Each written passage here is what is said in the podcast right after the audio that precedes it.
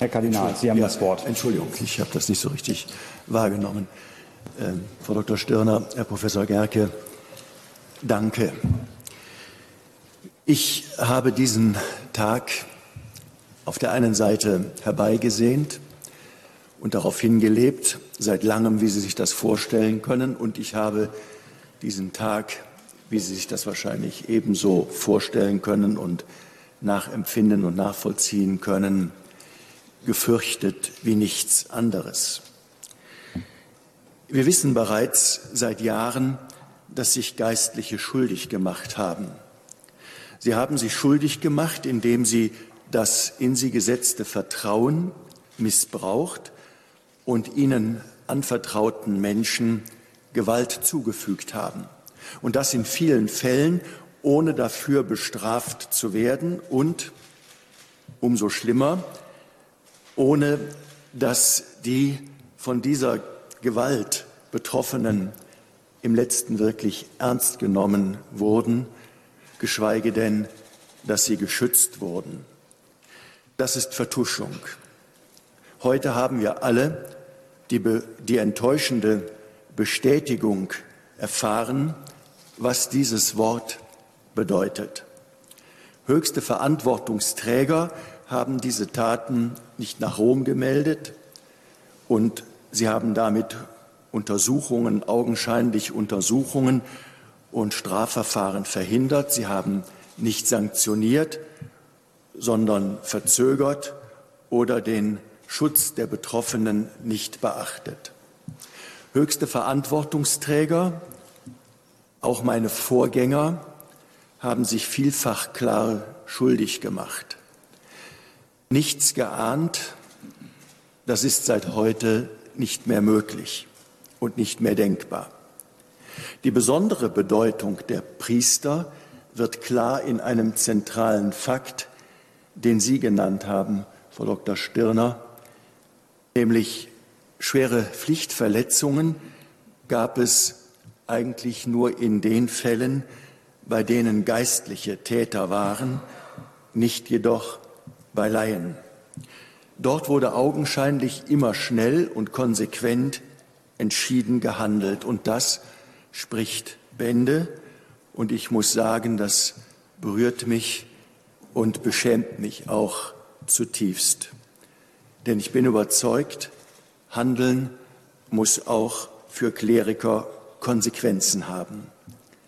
Taten wiegen schwerer als Worte. Und daher möchte ich auch aus der Situation dieser Stunde heraus und auch auf der Grundlage dessen, was ich hier gerade gehört habe, die gerade genannten Weihbischof Schwaderlapp und Herrn Offizial Assenmacher mit sofortiger Wirkung vorläufig von ihren Aufgaben entbinden. Damit gebe ich die Möglichkeit zur Reflexion und zum offenen Gespräch.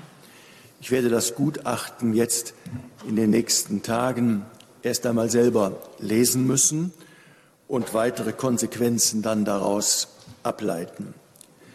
Nicht für alle hier genannten bin ich zuständig. Bei einem Erzbischof und einem Weihbischof muss der Heilige Stuhl entscheiden und deshalb werde ich noch heute das Gutachten nach Rom weiterleiten. Eine erste Zusage ist damit eingelöst. Aufdecken, was war und was ist, Vertuschung aufklären und die Namen von Verantwortlichen zu nennen. Das ist nur ein erster Schritt. Über die weiteren unmittelbaren Konsequenzen personell und organisatorisch werden Generalvikar Hofmann und ich Sie dann am kommenden Dienstag hier an gleicher Stelle informieren. Vielen Dank. Vielen Dank, Herr Kardinal. Herr Brinkmann-Henselder, darf ich Sie nach vorne bitten? Frau Dr. Stirner hat für Sie auch ein Exemplar des Gutachtens. Professor Björn Gerke und Dr. Kerstin Stirner, die ich sehr herzlich begrüßen möchte, werden Ihnen gleich Ihr Arbeitsergebnis vorstellen. Anschließend haben Sie die Gelegenheit für Fragen. Angesichts des medialen Interesses möchte ich Sie bitten, sich möglichst kurz zu fassen ähm, damit möglichst viele von Ihnen die Gelegenheit haben, Fragen zu stellen. Rückfragen und Ähnliches am besten über das Newsdesk oder im digitalen Raum in den Chat stellen. Anschließend werden Professor Gerke und Frau Dr. Stirner das Gutachten an Kardinal Wölki übergeben, den ich ganz herzlich begrüßen möchte. Ich freue mich auch, dass Generalvikar Dr. Markus Hofmann hier im Saal ist. Bei dieser Übergabe besteht die Möglichkeit für Fotoaufnahmen. Ein Corona-Hinweis, alle Personen im Saal sind heute Morgen getestet worden und negativ. Ähm, Kardinal Wölki wird anschließend mit einem Statement Stellung nehmen zu dem Ergebnis des Gutachtens. Ich möchte Sie daran erinnern, dass er den Inhalt heute das erste Mal hört und deshalb im Anschluss auch nicht für Interviews zur Verfügung steht. Zum Abschluss übergibt Frau Dr. Stirner ein Exemplar des Gutachtens an einen Vertreter des betroffenen Beirats. Herr Peter Brinkmann-Henselder hat mich gebeten, auch ein kurzes Statement geben zu dürfen, was er im Anschluss machen wird. Anschließend werden Kardinal Wölki und Herr Brinkmann-Henselder für die Poolführer ihre Statements noch mal kurz wiederholen und an, danach zum betroffenen Beirat gehen und dort gemeinsam das Ergebnis des Gutachtens diskutieren und vorstellen. Frau Dr. Stirner steht Ihnen gerne im Verlauf des Tages noch für weitere Interviews oder Fragen zur Verfügung. Professor Gerke muss zu einem anderen Termin nach Berlin, deshalb nur bedingt verfügbar. Dies vorweg zum Prozedere. Herr Professor Gerke, Frau Dr. Stirner, Sie haben das Wort. Herr Schillings, vielen Dank. Sehr geehrte Damen und Herren, sehr geehrter Herr Kardinal, wir wurden am 26. Oktober vom Erzbistum Köln mit der Erstellung eines Gutachtens zu der Frage beauftragt, ob es im Umgang mit Fällen sexuellen Missbrauchs Minderjähriger und Schutzbefohlener im Zeitraum von 1975 bis 2018 zu Fehlern gekommen ist und wer hierfür die Verantwortung trägt. Unser Auftrag ist identisch, er ist wortgleich mit dem Auftrag, den die ursprünglich hierfür vorgesehene Kanzlei aus München hatte. Bereits der Hintergrund und der genaue zeitliche Ablauf der Gutachtenbeauftragung war schon Gegenstand vielfältiger Berichterstattung. Auch das eine der vielen Besonderheiten in dieser Causa. Vom Gutachtenauftrag nicht erfasst waren Prüfung und Bewertung der unmittelbaren Missbrauchstaten. Im Fokus unseres Auftrags steht vielmehr die Prüfung und rechtliche Bewertung des kirchlichen Umgangs mit den im Untersuchungszeitraum im Erzbistum eingegangenen Verdachtsmeldungen anhand der uns überlassenen Unterlagen. Nicht eigenständig ermittelt werden konnte, ob die im Erzbistum eingegangenen Verdachtsmeldungen inhaltlich zutreffend waren, sich also die darin geschilderten Geschehnisse tatsächlich so abgespielt haben. Ebenso wenig konnte ermittelt werden, ob es Pflichtverletzungen im Umgang mit Missbrauchsfällen gab, für die sich aus den Akten keine Anhaltspunkte ergeben haben. Das ist ganz wichtig für das Verständnis dieses Gutachtens. Wichtig ist auch, es ist ein juristisches Gutachten. Wir sind Juristen. Weder der Münchner Kollege Dr. Wastel als Fachanwalt für Bank- und Kapitalmarktrecht noch wir als Fachanwälte für Strafrecht sind Kriminologen oder Soziologen. Wir sind keine Historiker und wir sind insbesondere auch keine Theologen. All diese Disziplinen, vielleicht auch noch mehr, können und sollten aus unserer Sicht an der Aufarbeitung von Missbrauch in der Kirche beteiligt werden. Wir selbst sehen unser Gutachten insoweit ausdrücklich nur als einen Teil der Aufarbeitung. Unser Gutachten umfasst als reiner Gutachtentext, also ohne Anlagen, über 800 Seiten. Wir haben zur besseren Vergleichbarkeit die gleiche Schriftgröße und den gleichen Zeilenabstand wie die Münchner Kollegen gewählt, die in ihrem Gutachten auf knapp 350 Seiten kommen. Es ist das erste veröffentlichte Gutachten eines deutschen Erzbistums mit konkret öffentlich benannten Pflichtverletzungen konkreter, namentlich benannter Personen in dieser Reichweite und es ist ungeschwärzt. Insoweit wundert es uns doch ein wenig, dass man sich für den schleppenden Umgang mit der Aufarbeitung der Verantwortlichen gerade das Erzbistum Köln zur Zielscheibe nimmt. Nun gut, wie sind wir vorgegangen? Grundlage des Gutachtens sind diverse schriftliche Unterlagen, insbesondere Akten und Protokolle, darunter 236 sogenannte Interventionsakten, Personalakten, soweit erforderlich und fallbezogen, unzählige Sitzungsunterlagen und Protokolle, Unterlagen und Akten der Kanzlei aus München, die diese im Rahmen ihrer Begutachtung erstellten, diverse Schriftsätze und Stellungnahmen, teilweise auch Gutachten von Befragten und ihren Rechtsanwälten. Weitere wesentliche Grundlage waren diverse Interviews und Befragungen. Wir haben zehn noch lebende Personen, bei denen aus unserer Sicht nach Aktenstudium Pflichtverletzungen in Betracht kamen, befragt. Darüber hinaus wurden weitere Personen, da wo es für den Gutachtenauftrag erforderlich war, unter rein informatorischen Gesichtspunkten befragt. Nicht befragt wurden Betroffene, unmittelbare Missbrauchstäter bzw. Beschuldigte und sonstige externe Personen, Sicherlich verfügen diese in vielen Einzelfällen über weitere Erkenntnisse, aus denen sich möglicherweise auch Pflichtverletzungen ergeben könnten. Hierbei ist aber zum einen zu berücksichtigen, dass viele Zeitzeugen bereits verstorben sind, sodass eine Einbeziehung der Aussagen Einzelner noch Lebender unser Gesamtgutachtenergebnis empirisch verfälscht hätte. Zum anderen handelt es sich hierbei um eine vom Akteninhalt losgelöste Ermittlungstätigkeit, die nicht von unserem Gutachtenauftrag erfasst waren. Vielleicht ist das Gegenstand eines weiteren Gutachtens. Die zu befragenden Personen wurden alle vorab schriftlich kontaktiert und ihnen eine Teilnahme an der Befragung freigestellt. Wir hatten ja auch kein Druckmittel. Ihnen wurde ferner die Hinzuziehung eines Anwalts zur Wahrung ihrer eigenen Interessen freigestellt. Das gehört zum guten Ton dazu. Verantwortungsträgern hinsichtlich derer wir in den Akten mögliche Pflichtverletzungen im Umgang mit einzelnen Missbrauchsfällen erkennen konnten, wurde das zu erörternde Aktenmaterial vorab mit ausreichend zeitlichem Vorlauf zur Vorbereitung zur Verfügung gestellt. Das waren im Einzelfall bis zu 5000 Seiten. Von den von uns kontaktierten Personen erklärten sich mit Ausnahme einer Person sämtliche Verantwortungsträger zu einem Gespräch bzw. einer Stellungnahme bereit. Das möchte ich an dieser Stelle auch einmal hervorheben, denn das ist nicht alltäglich. Eine weitere Person war aufgrund einer Erkrankung nicht in der Lage, umfassende Ausführungen zu den Vorgängen zu machen. In diesem Fall gab der hinzugezogene Rechtsanwalt eine kurze schriftliche Stellungnahme ab. Die persönlichen beziehungsweise mit Blick auf die Pandemiesituation teilweise per Videokonferenz durchgeführten Befragungen erfolgten zum Teil unter Hinzuziehung von Rechtsanwälten oder sonstigen Beistandspersonen. Im Vorfeld wurde viel über Methodik geredet. Wie sind wir also methodisch vorgegangen? Seit dem Jahr 2010 ist in Deutschland eine intensive Beschäftigung mit dem Problem des sexuellen Missbrauchs in der katholischen Kirche zu beobachten. Seitdem wurden verschiedene Untersuchungen mit dem Ziel der Aufarbeitung durchgeführt. Zu den bekanntesten zählt die MAG-Studie. Bisher hat sich aber in Deutschland noch keine einheitliche Methodik zum Vorgehen bei der Aufarbeitung des sexuellen Missbrauchs etabliert.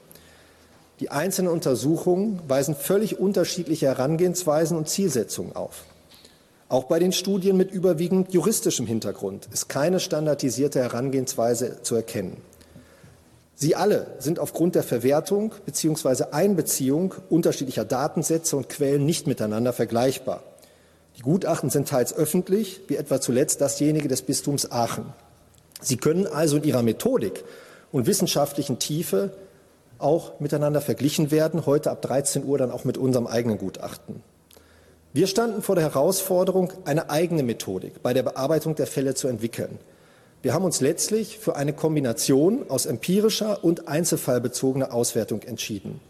Dadurch soll zum einen ein Gesamtüberblick über das Phänomen des sexuellen Missbrauchs an Minderjährigen und Schutzbefohlenen im Erzbistum Köln und zum anderen eine Vorstellung davon vermittelt werden, in welcher konkreten und individuellen Form einzelne Menschen davon betroffen waren. Da jeder Fall Besonderheiten aufweist und sich die Fälle in Art und Schwere des Missbrauchs, Art und Intensität der Behandlung des Vorfalls sowie hinsichtlich ihrer Komplexität stark voneinander unterscheiden, sahen wir uns nicht in der Lage, einen Querschnitt aller Fälle zu erstellen oder gar exemplarische Fälle auszuwählen. Vielmehr haben wir entschieden, alle Fälle in Kurzform anonymisiert darzustellen, um jedem einzelnen Betroffenen und seinen leidvollen Erfahrungen gerecht zu werden. Wir haben zudem alle Fälle einer inhaltlichen Vorprüfung dahingehend unterzogen, ob und welche Fehler in der Fallbehandlung von den Verantwortlichen gemacht wurden. Die Fälle, die eindeutiges Fehlverhalten erkennen ließen, führten wir sodann einer umfassenden Analyse zu, in der diese Verhaltensweisen konkreten Verantwortlichen zugeordnet wurden. Zum Zwecke einer strukturierten und nachvollziehbaren Fallbearbeitung haben wir fünf aufeinanderfolgende Fragen formuliert, die als Leitfaden bei der, äh, bei der Erstellung des Gutachtens dienten. Erstens, in welchem Umfang gab es Fälle sexuellen Missbrauchs im Erzbistum, Erzbistum Köln zwischen 1975 und 2018. Zweitens wurden die Missbrauchsfälle von den Verantwortlichen, und zwar gemessen an den zum Zeitpunkt ihrer Bearbeitung geltenden Rechtsnormen, adäquat behandelt. Drittens wurden die Missbrauchsfälle von den Verantwortlichen gemessen am kirchlichen Selbstverständnis adäquat behandelt. Viertens lag der fehlerhaften Behandlung von Missbrauchsfällen erkennbar die Absicht zugrunde, die Vorgänge zu vertuschen. Und fünftens hat die fehlerhafte Behandlung von Missbrauchsfällen systemische Gründe. Ziel unseres Gutachtens war und ist es, eine Antwort auf jede dieser Fragen zu geben. Bei der Wahl der Methodik und der Durchführung der Untersuchung hatten wir bestimmte Einschränkungen zu berücksichtigen. Zum einen ist zu betonen, dass wir als Juristen mit der Aufarbeitung beauftragt wurden. Es war uns dementsprechend nur möglich, ein juristisches Gutachten zu erstellen. Anders als andere Untersuchungen war vom Auftraggeber, also vom Erzbistum, kein interdisziplinärer Ansatz gewählt worden. Das mag man gutheißen oder nicht. Wir waren jedenfalls an unseren Auftrag gebunden. Es fiel damit nicht in unseren Kompetenzbereich, Überlegungen aus Sicht eines Historikers, Psychologen oder Soziologen anzustellen. Gleichwohl erlangten wir im Zuge der Befassung mit der Materie selbstverständlich in dieser Hinsicht bestimmte Erkenntnisse. Derartige Beobachtungen haben wir aber rein deskriptiv in unser Gutachten aufgenommen. Es steht einem Gutachter schließlich schon aus fachlich-methodischer Sicht schlicht nicht zu, außerhalb seines Kompetenzbereichs Bewertung vorzunehmen. Weiterhin ist darauf hinzuweisen, und das ist fundamental für das Verständnis unserer Tätigkeit und dieses Gutachtens, dass wir mit dem Aktenbestand in der Form arbeiten mussten, wie er vom Auftraggeber, also vom Erzbistum, zur Verfügung gestellt worden war. Das Erzbistum, die aktuelle Spitze, hat insoweit eine Vollständigkeitserklärung abgegeben, wonach uns der gesamte Aktenbestand mit Bezug zu sexuellem Missbrauch an Minderjährigen aus dem Untersuchungszeitraum zur Verfügung gestellt wurde ohne dass durch aktuelle Verantwortungsträger zuvor Akten oder Aktenteile entfernt worden wären. Dies schließt es nicht aus, dass die gegenständlichen Akten die ihnen zugrunde liegenden tatsächlichen Lebensvorgänge nicht richtig bzw. nicht vollständig abbilden, etwa weil die Akten, ob nun bewusst oder unbewusst, nicht nach den Regeln der Kunst geführt wurden. Diese Unsicherheit vermochten wir nicht zu beseitigen, da es uns schlicht nicht möglich war, die Geschehnisse der Vergangenheit lückenlos zu rekonstruieren. Dies hätte auch dem gutachterlichen Auftrag nicht entsprochen. Überdies haben wir im Rahmen der Befragung erfahren müssen, dass in unserem Untersuchungszeitraum, also 1975 bis 2018, mindestens zweimal Aktenvernichtungen vorgenommen wurden, wie sie das kanonische Recht aber auch vorschreibt. Wir haben jedoch alle uns möglichen Anstrengungen unternommen, um durch Nachfragen bei verschiedenen Stellen des Erzbistums die Entstehungsgeschichte der Akten selbst nachzuvollziehen und dadurch einschätzen zu können, inwieweit der jeweilige Akteninhalt mit dem tatsächlichen Geschehen in Einklang steht.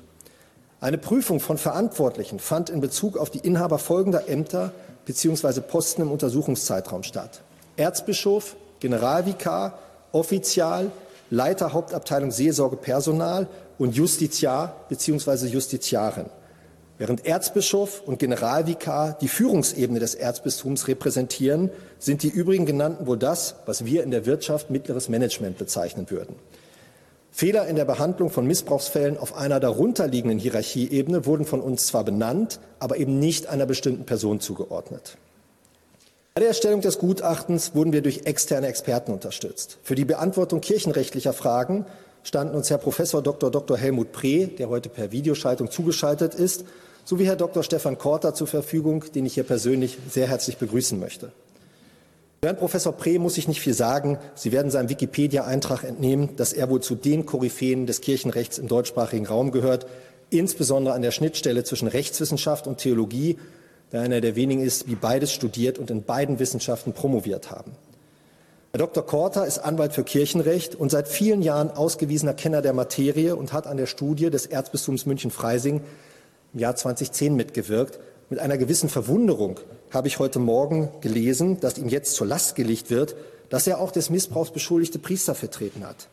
Ich glaube, kein Mensch würde jemals auf die Idee kommen, dass ein Anwalt keine Unternehmen mehr vertreten darf, weil er in der Vergangenheit mal einen Arbeitnehmer oder einen Vorstand wegen einer Untreue zum Nachteil eines anderen Unternehmens vertreten hat.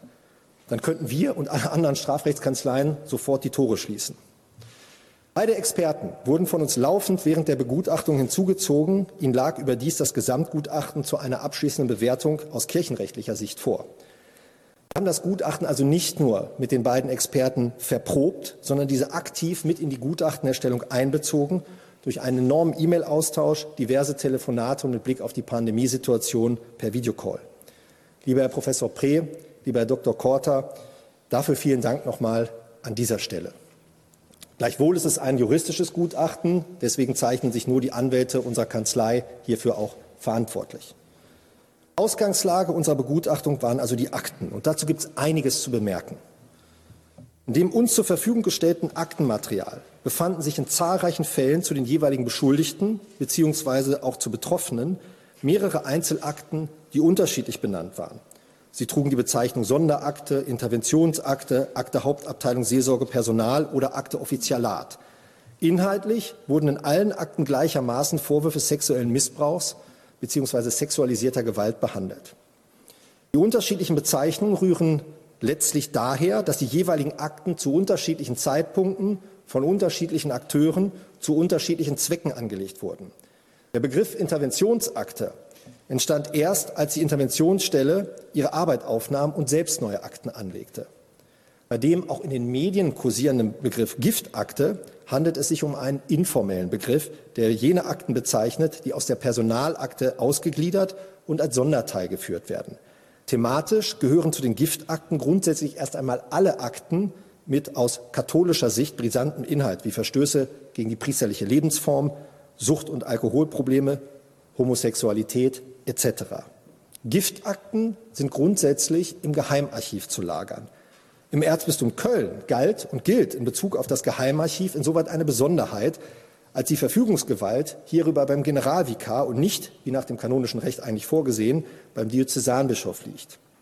Jedenfalls Erzbischof Dr. Meissner führte nach Angaben des Erzbistums zusätzlich einen separaten Aktenordner mit dem schönen Titel Brüder im Nebel, in dem er geheimhaltungsbedürftige Unterlagen aufbewahrte.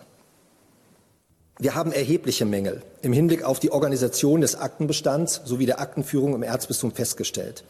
Wir haben bei einigen Akten den Eindruck gewonnen, dass Aktenbestandteile fehlten, da die Verfahrensführung nicht nachvollziehbar war, beziehungsweise sich für einzelne Zeitabschnitte keine Dokumentation fand, wo eine solche aufgrund der sonstigen Dokumentation zu erwarten gewesen wäre. Im Laufe der Begutachtung wurden uns mehrfach Unterlagen nachgereicht, dies entweder auf Nachfrage durch uns aber zunehmend auch auf Eigeninitiative von Mitarbeitern des Erzbistums. Wir hatten den Eindruck, dass dort zunehmend Vertrauen zu uns aufkam und es den Mitarbeitern des Erzbistums eine Herzenssache war, uns zu unterstützen. Bei der Sichtung des zur Verfügung gestellten Aktenmaterials stellten wir insbesondere in den alten Akten aus Zeiträumen der 50er, 60er und 70er Jahre zahlreiche Dokumente fest, die handgeschrieben waren oder auf denen sich handschriftliche Kürzel befanden, die teils nicht lesbar waren bzw. nicht zugeordnet werden konnten. Wir haben das Erzbistum in konkreto den Kardinal und den Generalvikar hiermit konfrontiert. Denkbar und auch rechtlich zulässig wäre eine Ausklammerung dieser Aktenbestandteile gewesen mit der Folge, dass diese in die gutachterliche Bewertung nicht eingeflossen wären. Wir wurden jedoch vom Erzbistum gebeten, sämtliche unleserlichen Aktenbestandteile und Namenskürzel, die für eine umfassende gutachterliche Bewertung von Relevanz waren, zu identifizieren und zu übermitteln. Diese wurden im Anschluss von dem Archivar des Erzbistums in Zusammenarbeit mit weiteren Mitarbeitern transkribiert bzw. Namenskürzel zugeordnet, sodass wir diese dann letztlich doch in die Sachverhaltsdarstellung und Bewertung mit einbeziehen konnten. Uns wurde mitgeteilt, dass wir als Erste bezüglich dieser Kürzel und Paraffen bzw. Unleserlichkeiten nachgefragt hätten. Bei der Durchsicht der vom Generalvikariat zur Verfügung gestellten Dokumente stießen wir auf zahlreiche Listen mit Namen, die teilweise eindeutig im Zusammenhang mit sexuellem Missbrauch Minderjähriger standen. Diese Listen haben wir dann mit dem uns überreichten Aktenmaterial abgeglichen und mussten feststellen, dass uns zahlreiche Namen unbekannt waren. Teilweise war hinter den Namen vernichtet vermerkt, sodass das Fehlen insoweit durch die Aktenvernichtung erklärbar war. Hinsichtlich der übrigen Namen war jedoch unklar, ob für diese Personen überhaupt jemals eine Giftakte angelegt worden war und wenn ja, warum diese sich nicht bei dem überreichten Aktenbestand befand. Wir sind insgesamt auf 20 Namen gestoßen, die vermutlich im Zusammenhang mit sexuellem Missbrauch Minderjähriger stehen und die weder in den überreichten Aktenvorgängen enthalten sind, noch der Interventionsstelle bekannt waren. Der Umstand, dass die Aktenführung lange Zeit äußerst mangelhaft war und die Vorgänge vielfach nur lückenlos, lückenhaft dokumentiert sind, führte uns zu der Frage, wie wir damit umgehen. Wir haben uns letztlich dafür entschieden, nicht dokumentierte Vorgänge als nicht geschehen zu unterstellen, wenn andere Erkenntnisquellen nicht das Gegenteil vermuten ließen. Findet sich etwa in der Akte kein Anhörungsprotokoll des Betroffenen und ergibt sich auch aus der sonstigen Dokumentation, wie etwa Gesprächsvermerken, nicht, dass eine solche stattgefunden hat, so sind wir davon ausgegangen, dass es eine Anhörung nicht gegeben hat. Dies war damit auch geeignet, eine Pflichtverletzung zu statuieren. Wie haben wir dann die eigentliche Untersuchung durchgeführt? Die Methode der Auswertung wurde letztlich durch den Gutachtenauftrag des Erzbistums vorgegeben. Zur Durchführung wurden uns, wie gesagt, 236 Aktenvorgänge übergeben. In einem ersten Schritt haben wir das in den Akten abgebildete Geschehen zahlenmäßig konkretisiert. Auf diesem Wege konnten wir ermitteln, dass sich aus den 236 Aktenvorgängen Hinweise auf insgesamt 243 Beschuldigte und mindestens 386 individualisierbare Betroffene ergeben. Trotz der Sortierung des Aktenbestands in der Interventionsstelle konnten wir schon im Rahmen der ersten Sichtung des Materials feststellen, dass in den zur Verfügung gestellten Akten auch solche Sachverhalte abgebildet sind, die keinen sexuellen Missbrauch bzw. Schutzbefohlener zum Gegenstand haben. Hierfür gibt es zwei Gründe, im Wesentlichen zwei Gründe. Einerseits wurden zum Teil Aktenvorgänge zu Verdachtsfällen angelegt, für deren inhaltliche Beurteilung das Erzbistum Köln gar nicht zuständig war. In diesen Fällen erfolgte die Bearbeitung durch ein anderes Bistum bzw. einen Orden. Es dient hier lediglich zu Dokumentationszwecken. Es sind also keine Fälle des Erzbistums im eigentlichen Sinne. Andererseits betrifft ein Teil der Akten Verdachtsfälle, in denen der Betroffene weder als Minderjähriger noch als erwachsener Schutzbefohlener zu qualifizieren ist. Hintergrund sind die kirchenrechtlichen Bestimmungen, nach denen Kleriker der besonderen Verpflichtung zur Enthaltsamkeit unterliegen. Um die empirische Aktenauswertung auf den für die gutachterliche Untersuchung ähm, relativ relevanten Aktenbestand zu beschränken, haben wir dann in einem zweiten Schritt diejenigen Verdachtsfälle ausgesondert, in denen entweder kein Minderjähriger bzw. kein Schutzbefohlener betroffen war oder eine inhaltliche Bearbeitung durch das Erzbistum Köln mangels Zuständigkeit nicht stattgefunden hat. Unter Berücksichtigung dieser Eingrenzung verbleiben Hinweise auf 202 Beschuldigte und mindestens 314 individualisierbare Betroffene. Die von uns vor einigen Wochen gerundeten genannten Zahlen sind also genauso zutreffend wie die Ausführungen des Erzbistums. Prosorisch hier einige Ergebnisse im Schnelldurchlauf der empirischen Untersuchung. Zunächst, und das ist ja ein Unterschied auch zu anderen Studien, haben wir sowohl Fälle von Klerikern und von Laien, die für das Erzbistum tätig waren. Und Sie sehen, dass Beschuldigte nach kirchenrechtlichem Status letztlich 63 Prozent waren, Laien 33 Prozent. Und die Akten, gerade die früheren Akten, das werden Sie auch in den folgenden Auswertungen sehen, haben nicht immer differenziert zwischen Personen, sondern ging es auch teilweise um Einrichtungen. So dann haben wir geguckt im Hinblick auf die Opfer, auf die Betroffenen, welchen Geschlechts sie sind. 57 Prozent männlich, 38 Prozent weiblich und keine Angaben in 5 Prozent der Fälle. Dann haben wir geguckt, welches Alter haben die Missbrauchten und mehr als die Hälfte, bei mehr als der Hälfte der missbrauchten Betroffenen handelt es sich um Kinder unter 14 Jahren.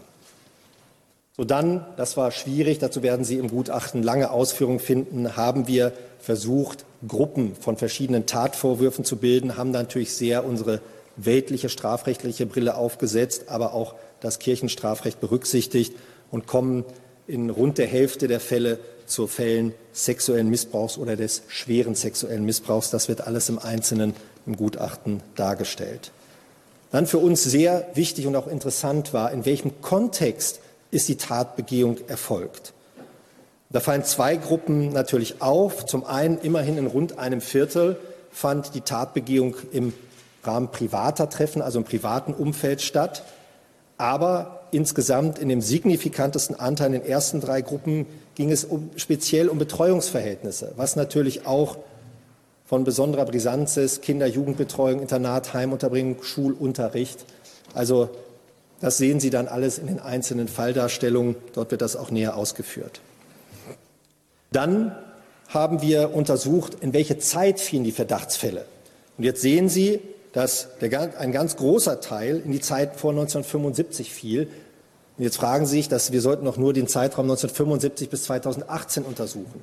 Aber das ist ein Fehlverständnis auch in der Öffentlichkeit.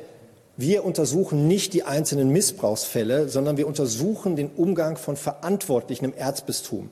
Das heißt, es geht darum, es kann genauso gut passieren, dass der Missbrauchsfall selbst 1963, 1957, werden teilweise sehr alten Akten oder 1971 stattfand, aber eben erst ab dem Jahr 1975 zur Anzeige gebracht wurde oder dem Erzbistum bekannt war. Und in dem Moment fiel das dann in, Untersuchungs in unseren Untersuchungszeitraum. Von großer Bedeutung ist auch die nächste empirische Auswertung, die wir gemacht haben, nämlich die Verdachtsfälle nach Bekanntwerden. Und da sehen Sie, dass sich Jahrzehnte, Jahrzehnte offensichtlich niemand getraut hat, solche Fälle überhaupt zur Anzeige zu bringen. Sie sehen, wenn Sie zurückgehen, ja, die, in der Folie davor haben Sie gesehen, viele Verdachtsfälle liegen lange zurück, aber wirklich gemeldet wurden sie erst, das war für uns signifikant, mit Aufkommen der Missbrauchsdebatte ab dem Jahr 2010. Sie haben teilweise Jahre, halbe Jahrzehnte, wie zwischen 1975 und 1979, wo niemand einen Verdachtsfall beim Erzbistum gemeldet hat, obwohl wir aus der zuvor dargestellten Grafik wissen, dass es dort zu massiven Missbräuchen gekommen ist. Das ist nachher auch für die Fragen, wenn es um die systemischen Ursachen und die Bewertung geht, von erheblicher Bedeutung. Zuletzt ein Kurzüberblick, wie ist das Erzbistum damit umgegangen? Die Betroffenen wurden in knapp der Hälfte der Fälle angehört. In den anderen Fällen ist es nicht dokumentiert oder unterblieben. Die Beschuldigten wurden auch in knapp der Hälfte der Fälle angehört. Teilweise waren natürlich auch ein signifikanter Teil verstorben, weil viele Verdachtsfälle erst so spät gemeldet wurden. Das sind die Ermittlungsergebnisse, wie gesagt, nur auf Aktengrundlage. Wir haben die Fälle natürlich nicht, im, wie eine Staatsanwaltschaft das macht, ähm, im Einzelnen aufgerollt. Das können wir auch gar nicht, das ist auch gar nicht möglich, weil viele der Beschuldigten ebenso wie der Betroffenen natürlich längst verstorben sind. Zuletzt, wie die, gab es die Untersuchungsverfahren in Fällen der Kleriker, also 69,7 Prozent, fast 70 Prozent bezogen sich der Untersuchungsverfahren auf Kleriker, auf Laien, ein knappes Drittel. Und hier haben wir schließlich zuletzt noch mal was gab es an Sanktionen bzw. an Folgen. Das führt jetzt zu weit, aber das ist alles bei uns nachgestellt. Und da sehen Sie auch, ähm, darauf wird Frau Dr. Stirner nachher noch eingehen, dass es schon einen Unterschied gab, wie das Erzbistum mit Klerikern und wie es mit Laien umgegangen ist. Abschließend möchten wir noch einmal darauf hinweisen, dass es sich bei den vorstehenden Ausführungen nur um eine Abbildung der aktenmäßig dokumentierten Missbrauchsfälle handelt. Eine etwaige Erfassung der Dunkelziffer konnte im Rahmen der Aktenauswertung naturgemäß nicht erfolgen. Wir werden in unserem Gutachten einen sehr ausführlichen Teil zu den Rechtsgrundlagen finden, denn diese sind natürlich der Maßstab für die Frage nach Pflichtverletzungen. Eine Pflichtverletzung ist nur dann feststellbar, wenn zunächst einmal klar ist, welches die einzuhaltenden Pflichten waren. Wir haben uns hierbei aber nicht lediglich auf Rechtsnormen beschränkt, sondern auch durch Befragungen versucht, die faktischen Gegebenheiten im Erzbistum Köln einzubeziehen. Hierbei hat sich, das muss man leider in dieser Deutlichkeit sagen, ein Bild ergeben, das über viele Jahre von Chaos, subjektiv empfundener Unzuständigkeit und Missverständnissen geprägt war. Geändert hat sich dies jedenfalls weitestgehend mit der Gründung der Interventionsstelle, da dort seit 2015 die einzelnen Aufgaben in der Bearbeitung von Missbrauchsfällen gebündelt sind. In den Jahren zuvor war es uns jedoch angesichts der vielfach widersprüchlichen Angaben der Befragten schlicht nicht möglich, die faktischen Verhältnisse im Erzbistum Köln mit Gewissheit zu rekonstruieren. Im Sinne der Transparenz haben wir dies in unserem Gutachten sehr ausführlich dargestellt, sodass sich jeder Leser und jede Leserin selbst einen Eindruck davon verschaffen kann. Die aus den Rechtsgrundlagen resultierenden Pflichten haben wir dann in der Form systematisiert, dass wir fünf wesentliche Pflichtenkreise für die Verantwortungsträger im Erzbistum Köln im Umgang mit Fällen sexuellen Missbrauchs gebildet haben. Es handelt sich hierbei um folgende äh, Pflichtenkreise, wobei wir Wert darauf legen, dass es sich hierbei um die wesentlichen Pflichten handelt. Zunächst einmal die Aufklärungspflichten. Dieser Pflichtenkreis beinhaltet die Pflicht, einem Verdacht nachzugehen. Das heißt, Ermittlungen einzuleiten zum Zwecke der Erhellung eines Sachverhalts und gegebenenfalls formal eine kirchenrechtliche Voruntersuchung einzuleiten. Zweitens die Anzeige- und Informationspflichten. Hierunter fallen solche Verpflichtungen, die der Informationsweitergabe dienen. Darunter fällt zum einen die kanonische Pflicht zur Anzeige eines Sachverhalts gegenüber den Strafverfolgungsbehörden, zum anderen die Meldung eines Sachverhalts an die Glaubenskongregation in Rom. Darunter fallen aber auch interne Informationspflichten im Erzbistum Köln, insbesondere eine Berichtspflicht gegenüber Generalvikar und oder Erzbischof. Drittens die Pflicht zur Sanktionierung. Dieser Pflichtenkreis beinhaltet, wie der Name schon sagt, dass eine Sanktionierung zu erfolgen hat, wenn ein nach kanonischem Recht strafbares Verhalten feststeht. Viertens die Verhinderungspflichten. Dieser Pflichtenkreis umfasst all jene Pflichten, die geeignet und erforderlich waren, um eine drohende Tatbegehung zu verhindern. Und fünftens die Pflicht zur Opferfürsorge.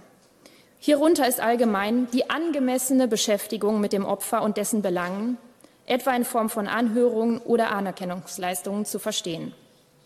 Wir haben an dieser Stelle in unserem Gutachten einen Exkurs eingefügt, in welchem wir uns mit Herrn Offizial Dr. Assenmacher befasst haben.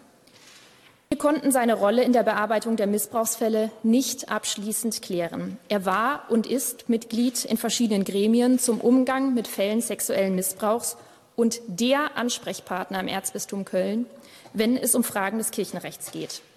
Er selbst sah seine Rolle bei der Bearbeitung von Missbrauchsfällen als eher reaktiv an, während sich andere Verantwortungsträger darauf verließen, dass er erforderliche kirchenrechtliche Schritte vollzog.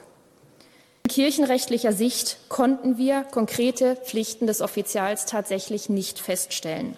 Wir konnten aber in einigen Fällen seine erteilten und auch aus den Akten hervorgehenden Rechtsauskünfte überprüfen und haben dies auch getan. Diese Pflichtenkreise haben sodann die Grundlage für die Prüfung der 236 übergebenen Aktenvorgänge gebildet. Wir sind hier nach einem Ampelsystem vorgegangen. Das heißt, jeder einzelne Aktenvorgang wurde von uns als grün, gelb oder rot eingeordnet. Grün bedeutete im Rahmen der Bewertung, dass der Akte kein Hinweis zu entnehmen war, dass der jeweilige Pflichtenkreis verletzt worden wäre. Hierbei sei allerdings nochmals Folgendes bemerkt. Wir sprechen hier ausschließlich von Pflichtverletzungen auf Aktengrundlage. Das heißt also keineswegs, dass in diesen Fällen, die wir als grün eingeordnet haben, auch tatsächlich alles ordentlich gelaufen ist. Die Einordnung als gelb wurde gewählt, wenn eine Verletzung des Pflichtenkreises zwar möglich erschien, aber nicht sicher bejaht oder verneint werden konnte, etwa weil die Akten zu wenig konkrete Anhaltspunkte enthielten oder weil die Rechtslage so unklar war, äh, ähm, dass ähm, eine sichere Einordnung nicht möglich war ähm, und wir das gebotene Verhalten nicht eindeutig bestimmen konnten. Eine Einordnung als rot haben wir in den Fällen angenommen, in denen eine Verletzung des jeweiligen Pflichtenkreises eindeutig aus den Akten hervorging. Nach Auswertung aller 236 Akten sind wir zu folgendem Ergebnis gekommen. In 24 Aktenvorgängen haben wir eine oder mehrere rote Markierungen gesetzt, weil in diesen Aktenvorgängen mindestens ein eindeutiger Pflichtverstoß feststellbar war. Mindestens eine gelbe Markierung wurde in 104 Aktenvorgängen gesetzt. In Bezug auf 108 Aktenvorgänge war die Bearbeitung ausweislich der Aktenlage nicht zu beanstanden. Wohlgemerkt ausweislich der Aktenlage. Herr Professor Gerke hat bereits darauf hingewiesen, dass wir letztlich nicht Dinge begutachten konnten, die sich in den Akten nicht widerspiegelten. Die 24 roten Aktenvorgänge bildeten dann die Grundlage für die Untersuchung im Hinblick auf die individuellen Verantwortlichkeiten. Dazu Folgendes vorab. Keiner der Aktenvorgänge, die ein Fehlverhalten eines Laien zum Gegenstand hatten, weist einen eindeutigen Pflichtenverstoß auf. Hinsichtlich dieser Personengruppe konnten wir regelmäßig konsequente und zügige Reaktionen wie etwa die Kündigung des betreffenden Arbeitnehmers beobachten. Das ist selbstverständlich auch darauf zurückzuführen, dass Kleriker durch die Inkardination in einem besonderen Verhältnis zu ihrem Arbeitgeber stehen. Dieses Verhältnis ist ähnlich dem eines Beamten zum Staat, durch besondere Treue- und Fürsorgepflichten geprägt und schließt eine einfache arbeitsrechtliche Kündigung aus. Darüber hinaus stellten wir keine Pflichtverstöße von Verantwortungsträgern fest, aus denen sich eine Strafbarkeit nach den Normen des weltlichen Rechts ergibt. Wir standen allerdings in engem Kontakt mit der Staatsanwaltschaft Köln. Wir haben bereits kurz nach unserer Mandatierung das Gutachten der Münchner Kollegen an die Staatsanwaltschaft übergeben, diese laufend über unsere Begutachtung informiert, ihr im Februar einen ersten Zwischenbericht übergeben und das fertige Gutachten an diesem Montag überreicht, damit die Staatsanwaltschaft als die hierfür zuständige Behörde die Möglichkeit hat, die Ermittlungsergebnisse nach weltlichem Recht zu prüfen. Wir haben bei unseren Bewertungen die Pflichtverletzungen in objektiver Hinsicht geprüft. Die Feststellung eines objektiven Fehlverhaltens impliziert dabei aber nicht, dass der jeweilige Verantwortungsträger auch vorsätzlich handelte. Diese subjektive Komponente im Einzelfall nachzuprüfen, war uns verwehrt und auch nicht Teil des Gutachtenauftrags. War das Fehlverhalten im Einzelfall eindeutig auf einen Irrtum, etwa hinsichtlich der Rechtslage, zurückzuführen, fand dieser Umstand im Einzelfall als entlastendes Moment in der Bewertung Erwähnung. Wir haben bei unserer Bewertung lediglich Normen berücksichtigt, die in Zusammenhang mit sexuellem Missbrauch, sexualisierter Gewalt oder Grenzverletzungen von bzw. an Minderjährigen und Schutzbefohlenen stehen. Verhaltensweisen, die bloß eine kirchenrechtliche Strafbarkeit wegen Homosexualität oder wegen eines Zölibatsverstoßes nach sich ziehen, wurden nicht als relevanter Verdachtsfall im Sinne dieses Gutachtenauftrags behandelt. Wir bezogen die Pflicht zur Verhinderung weiterer Taten lediglich auf drohenden sexuellen Missbrauch, sexualisierte Gewalt oder Grenzverletzungen von bzw. an Minderjährigen oder Schutzbefohlenen nach dem kirchlichen Strafrecht zum Zeitpunkt der jeweiligen Fallbehandlung. Das bedeutet umgekehrt, wir gingen nicht davon aus, die Verantwortungsträger treffe die Pflicht, jegliches kirchenstrafrechtlich relevantes Verhalten zu verhindern, etwa den einfachen Zölibatsverstoß. Bei der Anonymisierung sind wir dergestalt vorgegangen, dass wir die Personen, gegen die der Vorwurf sexuellen Missbrauchs erhoben wurden, als Beschuldigte bezeichnet haben, und zwar unabhängig davon, ob die Tat nachgewiesen wurde oder ob es bei einem Verdachtsfall blieb. Personen, die angeblich oder nachweislich Opfer sexuellen Missbrauchs wurden, haben wir als Betroffene bezeichnet, wobei in den Fällen, in denen aus einem Aktenvorgang mehr als ein Betroffener hervorging, die Betroffenen regelmäßig mit den Buchstaben, mit Buchstaben beginnend mit A bezeichnet wurden. Die Initialien des Vor- und Nachnamens von Beschuldigten und Betroffenen haben wir nicht verwendet.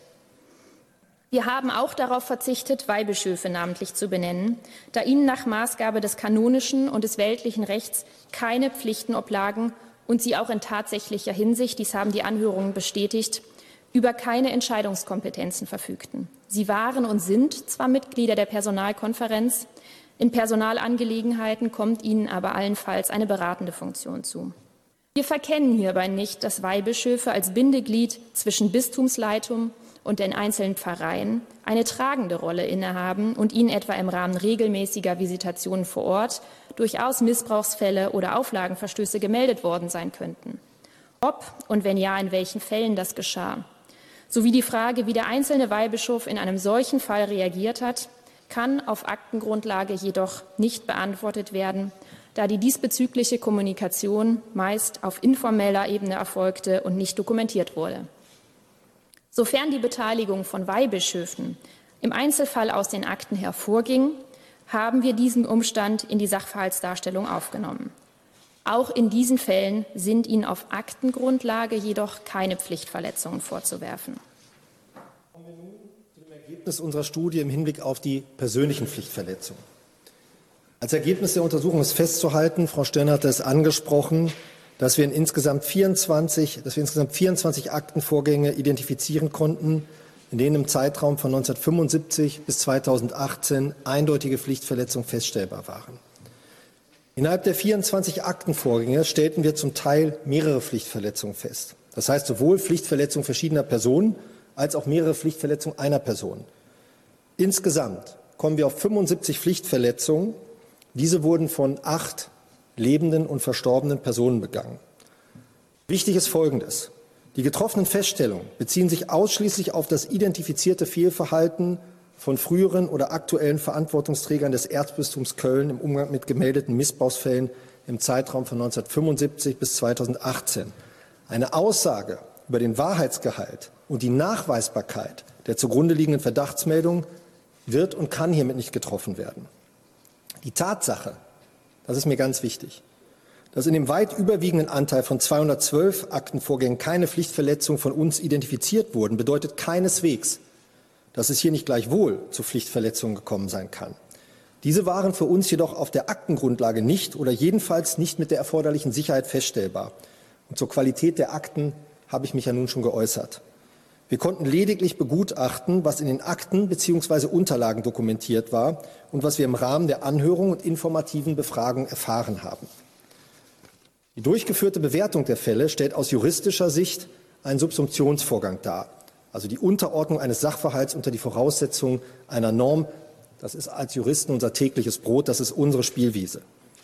Da Rechtsnormen und das Recht als Ganzes nicht immer eindeutig sind, hat der Bewerter bei einem solchen Vorgang regelmäßig einen Spielraum, innerhalb dessen er sich zwischen unterschiedlichen Auffassungen zu einer und derselben Rechtsfrage entscheiden kann und muss. Wir haben vorliegend tendenziell eine strengere Sichtweise vertreten, auch wenn an einigen Stellen eine für die Verantwortungsträger günstigere oder mildere Auffassung ebenfalls vertretbar gewesen wäre und zur Ablehnung einer Pflichtverletzung geführt hätte. Wir wissen dies und hierüber gab es bereits im Vorfeld Auseinandersetzungen mit befragten Verantwortlichen, aber auch lebhafte Diskussionen unter uns Anwälten mit und ohne die beiden Kirchenrechtler. Allerdings hielten wir vor dem Hintergrund, dass dieses Gutachten der Aufklärung und Verbesserung und nicht der Verurteilung dienen soll, eine strengere Bewertung für angezeigt. Es ist daher nur fair, und sollte auch bei einer fairen Berichterstattung der lebenden, aber auch verstorbenen Verantwortlichen Berücksichtigung finden, dass wir hier einen strengen Maßstab anlegen. Ich bin mir nicht sicher, ob Sie bei diesen Maßstäben in Deutschland ein Bistum finden, in dem wir keine Pflichtverletzung festgestellt hätten. Da wir im Zuge der Bearbeitung immer wieder Bezüge zu anderen Bistümern, etwa den Suffraganbistümern Essen oder Trier, aber auch anderen Erzbistümern hatten, schließen wir sogar aus, dass es dort keine Pflichtverletzung gab Untersucht haben wir das natürlich nicht im eigentlichen Sinne, da es nicht von unserem Auftrag erfasst war. Kommen wir nun zu den von uns festgestellten Pflichtverletzungen im Einzelnen. Hinsichtlich Erzbischof Professor Dr. Höffner konnten wir insgesamt acht Pflichtverletzungen feststellen, die sich auf sechs verschiedene Aktenvorgänge bezogen. Hierbei handelt es sich um sechs Verstöße gegen die Aufklärungspflicht und um zwei Verstöße gegen die Pflicht zur Opferfürsorge. Hinsichtlich Erzbischof Dr. Meissner stellten wir insgesamt 24 Pflichtverletzungen fest, die sich auf 14 verschiedene Aktenvorgänge bezogen. Hierbei handelt es sich um sechs Verstöße gegen die Aufklärungspflicht, neun Verstöße gegen die Meldepflicht, zwei Verstöße gegen die Sanktionierungspflicht, einen Verstoß gegen die Verhinderungspflicht und fünf Verstöße gegen die Pflicht zur Opferfürsorge. Herrn Dr. Meissner trifft mithin allein rund ein Drittel aller von uns festgestellten Pflichtverletzungen überdies in voller Bandbreite der unterschiedlichen von uns festgestellten Arten einer Pflichtverletzung. Hinsichtlich Erzbischof Wölki konnten wir keine Pflichtverletzung erkennen. Wenn einige Theologen oder Journalisten in den vergangenen Wochen dies ohne Kenntnis der Akten und ohne Befragung von Herrn Wölki und anderen Beteiligten anders sehen als wir, ist das ihr gutes Recht. Es scheint dabei allerdings etwa in Vergessenheit zu geraten, dass wir nicht rückwirkend Recht anwenden können, insbesondere nicht die Empfehlung aus dem Vademekum aus 2020 für einen Vorgang aus 2011 oder 2015 zugrunde legen können. Wir liegen mit unserer Wertung, die wir uns nicht leicht gemacht haben, denn medial wäre es für uns am einfachsten gewesen, Herrn Wölke hier zum Schafott zu führen. Aber wir liegen mit dieser Wertung nicht nur auf Linie mit dem Heiligen Stuhl, sondern übrigens auch mit den Münchner Kollegen. Allerdings mit einem kleinen Unterschied. Ein Kollege aus der Münchner Kanzlei hatte die Referentin des Kardinals bereits im vergangenen Frühjahr darüber informiert, dass dem Kardinal nichts drohe und er sich keine Sorgen machen brauche. Das ist mir doch im Blick auf die Berichterstattung der vergangenen Monate wichtig, auch wenn ich da, das räume ich ein, die Rolle des Gutachters kurz verlasse. Hätte der Kardinal wirklich etwas bezüglich seiner eigenen Person zu vertuschen gehabt, hätte er das Münchner Gutachten durchwinken können, einen Rechtsstreit riskieren können und hätte persönlich seine Ruhe gehabt. Er wusste ja, dass er in dem Gutachten gar nicht auftauchen würde. Diesen Umstand haben wir erst vor kurzem in der Befragung des Kardinals Anfang Februar erfahren. Wir haben ihn als letzten befragt und sodann hierzu seine Referentin angefragt die uns einen entsprechenden Gesprächsvermerk und handschriftliche Notizen zu diesem Telefonat übersandt hat. Kommen wir nun zu den Verantwortungsträgern unterhalb der Ebene des Erzbischofs. Hinsichtlich Generalvikar Dr. Feldhoff konnten wir insgesamt 13 Pflichtverletzungen feststellen, die sich auf acht verschiedene Aktenvorgänge bezogen. Hierbei handelte es sich um sieben Verstöße gegen die Aufklärungspflicht und sechs Verstöße gegen die Pflicht zur Opferfürsorge. Hinsichtlich Generalvikar Dr. Schwaderlapp haben wir insgesamt acht Pflichtverletzungen festgestellt, die sich auf fünf verschiedene Aktenvorgänge bezogen. Hierbei handelte es sich um zwei Verstöße gegen die Aufklärungspflicht und sechs Verstöße gegen die Meldepflicht. Hinsichtlich Herrn Dr. Hese, aktuell Erzbischof von Hamburg, haben wir insgesamt elf Pflichtverletzungen festgestellt, die sich auf neun verschiedene Aktenvorgänge bezogen. Auf seine Amtszeit als Leiter der Hauptabteilung Seelsorge Personal entfielen sieben nicht ordnungsgemäß bearbeitete Fälle. Darin kam es zu fünf Verstößen gegen die Aufklärungspflicht und zwei Verstößen gegen die Meldepflicht. Auf seine Amtszeit als Generalvikar sowie auf seine Amtszeit als Diözesanadministrator entfielen drei nicht ordnungsgemäß bearbeitete Fälle. Darin kam es zu einem Verstoß gegen die Aufklärungspflicht und drei Verstößen gegen die Meldepflicht. Hinsichtlich eines Leiters der Hauptabteilung Seelsorge Personal haben wir in einem Aktenvorgang eine Pflichtverletzung festgestellt. Hierbei handelte es sich um einen Verstoß gegen die Aufklärungspflicht. Mit Blick auf die Vorgaben des Äußerungsrechts haben wir hier nach Absprache mit dem hierfür mandatierten Spezialisten Dr. Carsten Brennecke von der Kanzlei Höcker auf eine namentliche Nennung verzichtet. Hinsichtlich einer Justiziarin des Erzbistums Köln konnten wir insgesamt neun Pflichtverletzungen in sieben Aktenvorgängen feststellen. Hierbei handelte es sich durchweg um Verstöße gegen die Meldepflicht, und zwar in der Form einer unterlassenen Anzeige bei den Strafverfolgungsbehörden. Auch für die Justiziarin gilt, dass wir sie aus den gleichen Gründen nicht namentlich benannt haben. Hinsichtlich Offizial Dr. Assenmacher haben wir in zwei Fällen festgestellt, dass die durch ihn erteilte Rechtsauskunft unzutreffend war. Uns ist bewusst, dass die Feststellung von Pflichtverletzungen bezüglich Herrn Dr. Assenmacher als Offizial sehr streng ist. Er wusste jedoch als Mitglied des Beraterstabs, der Personalkonferenz sowie des von Herrn Generalvikar Dr. Schwaderlapp einberufenen informellen Gremiums um die konkreten Missbrauchsfälle. Auf bestehende Defizite im Bereich der Normbefolgung wies Herr Dr. Assenmacher allerdings nicht hin. Für uns und sicherlich auch für das Erzbistum wesentlich wichtiger als die Frage nach persönlichen Pflichtverletzungen ist die Frage nach den Ursachen für die festgestellten Pflichtverletzungen. Und auch an dieser Stelle noch mal ganz wichtig. Es geht nicht um die möglichen Ursachen für sexuellen Missbrauch als solchen in der katholischen Kirche. Das ist Aufgabe anderer Disziplinen, etwa von Kriminologen oder Soziologen. Fragen wie das Zölibat, Männerbünde, die Rolle der Frau in der Kirche sind alles wichtige Fragen. Es sind aber keine juristischen Fragen, die von Juristen zu klären sind. Wenn Juristen sich hierzu verhalten, verlassen sie ihren Bereich. Das ist dann ungefähr so, als würde ich Ihnen was über Kieferchirurgie erzählen. Dazu habe ich eine Meinung, aber keine ausgewiesene Kompetenz. Unser Auftrag bestand letztlich darin, die Gründe für die festgestellten Defizite bei der rechtlichen Behandlung der Verdachtsfälle ans Licht zu bringen. Das ist eine Aufgabe für Juristen und diese haben wir wahrgenommen. Die wesentlichen Problempunkte lagen aus unserer Sicht mit unserer juristischen Perspektive in einem unklaren Normgefüge, einem fehlenden Bewusstsein von der Notwendigkeit der Rechtsbefolgung und einer massiven Rechtsunkenntnis der Verantwortungsträger. Das Normgefüge, auf das wir im Kirchenrecht in Bezug auf die Behandlung von Missbrauchsfällen stießen, ist von Unklarheit und Widersprüchlichkeit geprägt. Wir waren mit stark auslegungsbedürftigen bzw. zu wenig klaren Normen konfrontiert, die bislang nahezu keine Konkretisierung erfahren haben. Überdies waren und sind etliche Normen den Rechtsanwendern nicht bekannt. Und dies, das ist aus Sicht eines weltlichen Rechtsanwenders überhaupt nicht vorstellbar. Sie können auch gar nicht bekannt sein, weil sie nicht veröffentlicht wurden bzw. weil sie sogar geheim gehalten wurden. Die jeweiligen Akteninhalte sowie die Anhörungsergebnisse legen nahe, dass den Verantwortungsträgern das Bewusstsein dafür fehlte, dass Gesetze oder untergesetzliche Regeln den Normanwender binden und es grundsätzlich unzulässig ist, sich aus Zweckmäßigkeitserwägungen oder sonstigen subjektiv nachvollziehbar erscheinenden Gründen über die Vorgaben hinwegzusetzen.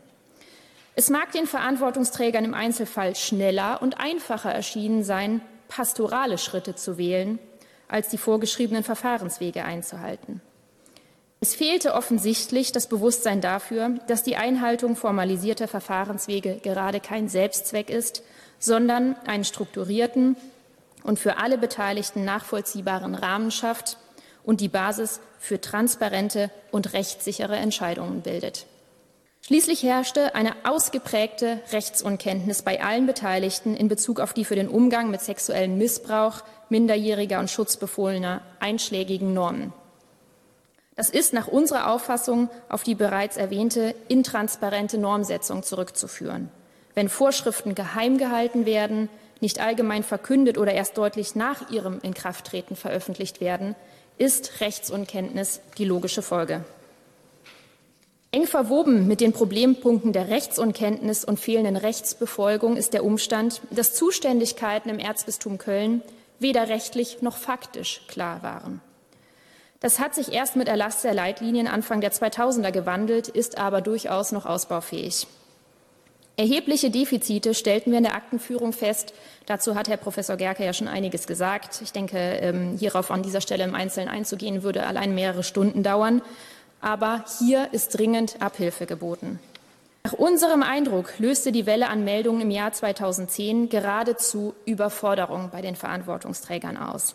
Das war möglicherweise der Grund, dass Verfahrensschritte vergessen wurden oder sich die Bearbeitung der Fälle stark verzögerte. Die Überforderung mag zusätzlich dadurch verstärkt worden sein, dass, so gaben es die Befragten nahezu übereinstimmend an, sie niemals auf ihre Aufgaben vorbereitet wurden von Mitarbeiterschulungen oder Fortbildungen zum Thema des Umgangs mit sexuellem Missbrauch wusste keiner der angehörten Verantwortungsträger zu berichten. Ursächlich für Fehlentwicklungen, insbesondere für sich über längere Zeit verfestigte Defizite, dürften außerdem die fehlenden internen wie externen Kontrollmechanismen gewesen sein.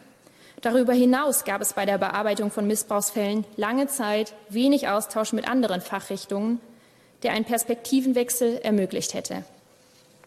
Als jedenfalls mitursächlich für den besonders problematischen Aspekt, dass die Betroffenen lange Zeit keine Zuwendung erfuhren, ist sicherlich auch, dass die sonst so strenge Sexualmoral der katholischen Kirche im Falle sexueller Übergriffe durch Kleriker nicht konsequent zur Geltung kam. Dies geht wiederum womöglich darauf zurück, dass gemäß der katholischen Lehre sämtliche sexuelle Handlungen, sofern eben außerhalb der Ehe vollzogen, als Verstoß gegen das sechste Gebot des Dekalogs qualifiziert werden. Diese Handlungen sind allesamt sündhaft. Der sexuelle Missbrauch von Kindern oder Schutzbefohlenen war lange Zeit nur deshalb vom Kirchenstrafrecht erfasst, weil sich der Täter dadurch schwer gegen seine Amtspflicht verging. Nicht etwa, weil die Tat aus Opferperspektive als besonders schwerwiegend beurteilt wurde. Schließlich unter vielen Taten an über 16-Jährigen bis 2001 nicht im Tatbestand des sexuellen Missbrauchs Minderjähriger. Diese Sichtweise versperrte einen adäquaten Blick auf die Leiden der Betroffenen und das Gewicht der Tathandlungen. Wir haben in den letzten Monaten sehr oft das Wort Vertuschung lesen und hören können, zuletzt gerade wieder vom Vorsitzenden der Deutschen Bischofskonferenz. Dahinter steht die Überlegung, dass ein Problem eines so großen Ausmaßes nur deshalb für lange Zeit unentdeckt bleiben konnte, weil es Personen gegeben haben musste oder immer noch gibt, die ein Bekanntwerden werden der Fälle verhinderten. Teilweise wird auch vermutet, Vertuschung sei systematisch betrieben worden. Im Erzbistum Köln gab es immer wieder Bestrebungen von einzelnen Verantwortungsträgern, Fälle sexuellen Missbrauchs nicht öffentlich werden zu lassen. Zum Zwecke der Erreichung dieses Ziels wurden bestimmte Verhaltensweisen selbst verwirklicht, angewiesen oder pflichtwidrig unterlassen. Sie finden dazu diverse Beispiele in, aus den Akten in unserem Gutachten. Die sprechen für sich selbst, wenn es etwa heißt, Dinge nicht an die große Glocke hängen zu wollen. Für uns war keine Absicht der Verantwortungsträger erkennbar, die Täter einer Bestrafung zu entziehen oder gar weitere Missbrauchstaten zu ermöglichen. Vielmehr ging es offenbar darum, Reputationsschäden von der Kirche abzuwenden und den einzelnen Beschuldigten weiter im System Kirche zu lassen. Ebenfalls nicht erkennbar ist ein planvolles, kollusives Zusammenwirken mehrerer Personen oder gar eine Dienstanweisung von oben.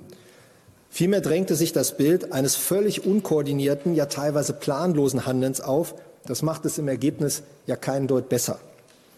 Wir sind auf ein System der Unzuständigkeit, der fehlenden Rechtsklarheit, der fehlenden Kontrollmöglichkeiten und der Intransparenz gestoßen, das Geheimhaltung jedenfalls begünstigte und an dem viele Beteiligte mitwirkten, auch außerhalb des Erzbistums. Dementsprechend würden wir streng genommen nicht von systematischer Vertuschung sprechen, wohl aber von systembedingter oder systeminhärenter Vertuschung. Wir haben jetzt viel zu Pflichtverletzungen und systemischen Ursachen hierfür gehört. Die Aufarbeitung der Vergangenheit war wichtig und richtig. Und persönlich denke ich, dass diese Aufarbeitung auch nicht mit unserem juristischen Gutachten abgeschlossen sein kann. Wir möchten im Erzbistum gleichwohl entsprechend unserem Gutachtenauftrag einige Handlungsempfehlungen aus juristischer Sicht mit auf den Weg geben, und zwar jenseits von Personalentscheidungen, Rücktritten, Freistellung etc. Wir denken, dass man an die strukturellen Defizite ran muss um zukünftig individuelle Pflichtverletzungen zu vermeiden. Wir haben hierfür in unserem Gutachten diverse Vorschläge aus juristischer Sicht gemacht, die wir hier an dieser Stelle nur kursorisch kurz zusammenfassen. Der erste Punkt ist die Anpassung der rechtlichen Rahmenbedingungen. Das kann natürlich vom Erzbistum Köln nicht alleine bewirkt werden. Aber das Erzbistum kann versuchen, darauf hinzuwirken, in Rom und bei der Deutschen Bischofskonferenz auf eine Fortentwicklung des universalen Kirchenrechts, auf eine Beseitigung nach wie vor bestehender Widersprüche zwischen der Missbrauchsordnung der Deutschen Bischofskonferenz und den Vorschriften des gesamtkirchlichen Rechts. Und schließlich, das kann hier vor Ort geschehen, eine Vereinheitlichung der Rechtsanwendung. Ein Punkt, der sich ausschließlich an das Erzbistum adressiert, weil das jedes Erzbistum für sich selbst klären muss, ist eine von uns vehement geforderte Stärkung der Interventionsstelle. Es muss eine Optimierung von Zuständigkeitsverteilung und Aufgabenbeschreibung geben. Ganz maßgeblich ist auch die Verbesserung der Aktenführung. Das ist ja heute mehrfach angeklungen. Hier liegt ein ganz wesentliches Problem. Es müssen die für jede weltliche Behörde geltenden Grundsätze der Aktenvollständigkeit und Aktenwahrheit umgesetzt werden. Das fängt mit so einfachen Dingen wie einer Paginierung, also der Verwendung von durchgehenden Seitenzahlen an, damit man sehen kann, ob aus der Akte was rausgenommen oder hinzugefügt wurde. Ganz einfach. Die Beschränkung der Aktenführungsbefugnis, damit klar ist, wer hatte Zugriff auf die Akte und damit einhergehend der Schutz vor unbefugtem Zugriff auf Akten, der Schutz vor vorzeitiger Vernichtung und Erhaltung der Aktenstruktur. Soweit regen wir dringend, erste Schritte sind unterwegs, ja, die Umsetzung des Erlasses einer verbindlichen Aktenordnung an. Die Einführung von standardisierten Bearbeitungsprozessen, wie sie, wie gesagt, in Unternehmen oder weltlichen Behörden schon lange gelten. Für die Interventionsstelle muss eine unabhängige Aufarbeitung gewährleistet sein. Das fängt an mit einer strukturellen Trennung der Interventionsstelle von der des Offizialats. Wir regen an, auch wenn wir wissen, dass das mit einigen Ressourcen verbunden ist und nicht ganz einfach, aber da kann das Erzbistum eine Vorreiterrolle nehmen, den Aufbau einer Kompetenzstelle für Kirchenstrafrecht auf Ebene der Exekutive. Weiterhin, Frau Dr. Stern hat es angesprochen, anforderungsspezifische Fortbildung damit der Zustand der Überforderung, der im letzten Jahrzehnt hier offensichtlich gegolten hat, damit dem Abhilfe geschaffen werden kann. Weiterhin soll die, soll die Interventionsstelle die Möglichkeit haben, sich auf die Arbeit, Bearbeitung von aktuellen Verdachtsmeldungen zu konzentrieren. Die Geschäftsstelle muss eingerichtet ausgebaut werden und davon zu trennen ist die Opfernachbetreuung, die Betroffenen-Nachsorge. Das ist eine eigenständige Aufgabe, für die Sie nach unserer Vorstellung entsprechend auch Personal schaffen müssen. Und schließlich etwas, was in jedem kleineren mittelständischen Unternehmen heute schon gang und gäbe ist, der Ausbau von wirklich geschützten Hinweisgebersystemen, weg von informellen Meldungen hin zu einem Hinweisgebersystem, etwa der Schaffung der Stelle eines Ombudsmannes und einer sogenannten Whistleblower-Hotline. Weiterer Punkt, auch im Sinne der Glaubwürdigkeit aus unserer Sicht erforderlich ist, dass Sanktionierung von Fehlverhalten auch umgesetzt wird. Das heißt insbesondere die Sanktionierung von Verstößen gegen bistumsinterne Meldepflichten und eine klare Kommunikation der Konsequenzen. Zuletzt vernünftiges Monitoring und Wissensmanagement. Das heißt die Einführung eines zentralen Verfahrensregisters, die obligatorische Berücksichtigung der Erkenntnisse der Intervention, Interventionsstelle bei Personalentscheidungen und der Informationsaustausch mit anderen Bistümern. Vor 30, 40 Jahren war es auch so, wenn Sie in Hessen gewohnt haben und da hatte die örtliche Polizei Erkenntnis über Sie, Sie haben das Bundesland gewechselt, weil Polizei eine Ländersache ist, konnte es sein, dass wenn Sie nach NRW gezogen sind, Sie aus den Augen, aus dem Sinn waren. Das ist heute mit Blick auf die Datenverarbeitung im polizeilichen Bereich natürlich nicht mehr der Fall. Aber so ist es teilweise bei den Bistümern. die Einrichtung eines internen Kontroll- und Evaluierungssystems, die Einführung, ein ganz wesentliches Problem, einer Stelle zur Überwachung der Einhaltung von Auflagen. Denn es gab Fälle, wo sanktioniert wurde, wo Auflagen erteilt wurden. Es hat nur niemand sich darum gekümmert über die Überwachung. Und schließlich, ganz wesentlich, die turnusmäßige Berichtspflicht an den Ordinarius. Das schafft Verantwortung. Schließlich gab es einige Fälle, wo wir letztlich nicht zur Pflichtverletzung gekommen sind, weil wir nicht nachweisen konnten mit der erforderlichen Sicherheit, dass der Ordinarius auch über den Fall unterrichtet war. Meine Damen und Herren, das waren kurz zusammengefasst unsere Ergebnisse aus etwas mehr als fünf Monaten sehr intensiver Arbeit mit weit mehr als den vier Anwälten und den zwei Kirchenrechtlern. Ich möchte mich hier insbesondere bei Frau Dr. Reckmann und Herrn Nostorf Horstmann bedanken, die gemeinsam mit Frau Dr. Stirner und mir das Gutachten verantworten, aber auch bei allen anderen Anwälten unserer Kanzlei, insbesondere Herrn Dr. Grötzinger, Herrn Dr. Wollschläger und Frau Dr. Hembach, die hier mitgearbeitet haben äh, und die wirklich in den vergangenen Monaten Unfassbares geleistet haben. Wir möchten uns auch an dieser Stelle bei den vielen Mitarbeitern und Mitarbeiterinnen des Erzbistums bedanken, die uns ohne Rücksicht auf sehr prominente Namen in der Geschichte dieses Erzbistums unterstützt haben. Wir alle wissen, Namen wie Kardinal Meissner haben hier in Köln für viele Menschen Legendenstatus. Wir möchten uns besonders bedanken für die Anregung und Unterstützung des betroffenen Beirats, der selbst Anfeindungen ausgesetzt war. Für den betroffenen Beirat und den Kardinal haben wir ein Exemplar im Ausdruck zur Übergabe.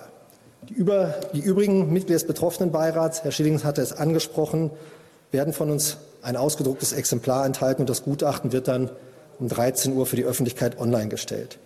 Ich denke mir, dass Sie viele Fragen haben. Bitte Sie, die auf das zu beschränken, was wir Ihnen heute mitgeteilt haben. Danach sollten Sie vielleicht erst einmal die 800 Seiten lesen und können sich dann natürlich auch gerne an uns oder das Bistum wenden. Ich gehe aber davon aus, dass nunmehr wir als Gutachter wieder in den Hintergrund treten können und das Erzbistum selbst am Zug ist. Wichtig ist auch, wir werden zu keinem der Einzelfälle jetzt im Detail Fragen beantworten. Das Gutachten ist insoweit selbst erklärend. Und wenn wir dort keine weiteren Angaben gemacht haben, dann hat das seinen guten Grund. Vielen Dank für Ihre Aufmerksamkeit. Äh, auch ich möchte mich bei Ihnen beiden bedanken und der gesamten Rechtsanwaltskanzlei. Äh, Herr Kardinal Wölki, ich bin überrascht über dieses erste über die erste Konsequenz, die Sie gerade ausgesprochen haben. Meine persönliche